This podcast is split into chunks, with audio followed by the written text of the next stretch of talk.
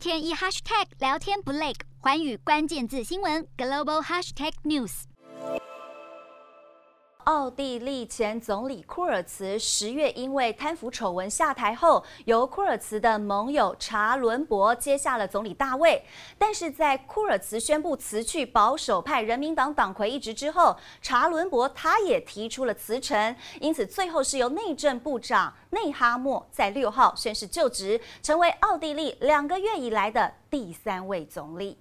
内哈默的即刻挑战是如何带领国家挺过新一波的疫情，并挽救因为前总理库尔茨卷入贪腐丑闻而下跌的人民党支持率。新任总理内哈默首先进行内阁改组，要重新命查伦伯出任外交部长，并任命新的财政、内政和教育部长。内哈默表示，希望与绿党组成联合政府，能够摆脱库尔茨的丑闻，继续前行。